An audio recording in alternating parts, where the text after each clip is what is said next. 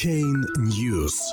В налоговый день американцы не намерены декларировать доходы от криптовалют. 17 апреля. Жители США не спешат делиться с государством своей прибылью от криптовалютных сделок. Несмотря на то, что сегодня в США последний день подачи налоговых деклараций, предварительная статистика говорит, что лишь 0,04% владельцев криптовалют упомянули их в своих налоговых документах.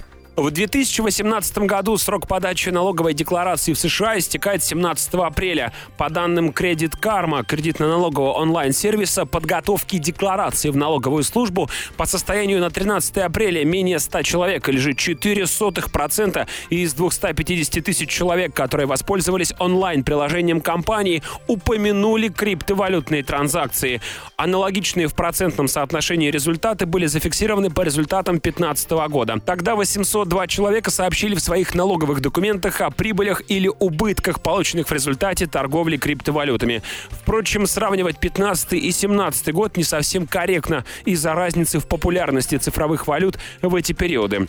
При этом исследование, проведенное Qualtrics и Credit Karma в январе показало, что 57% из 2000 опрошенных американцев заявили, что получили прибыль от операций с криптовалютами. И в рамках этого же опроса более половины респондентов признали утаивание своих криптовалютных доходов от налоговой службы. IRS рассматривает криптовалюты как облагаемое федеральным налогом имущество, поэтому все прибыли или убытки от операций с криптовалютами должны быть отражены в декларации. Если она не будет подана вовремя, IRS наложит штраф в размере 5% от суммы налогов за каждый просроченный месяц. Однако, если декларация подана в срок и к ней приложен частичный платеж, тариф штрафа за неуплату уменьшается в 10 раз. Юрист Сильва Озелли, которая специализируется на криптовалютах, объясняет, налогоплательщики США могут даже не знать об этом требовании, когда становится очевидно, что даже опытные практики не уверены на 100%, есть ли требования такого рода или нет. Неопределенность для криптоинвесторов в вопросе налогообложения возникает тогда, когда цифровые валюты приобретены на биржах, которые не являются резидентами США.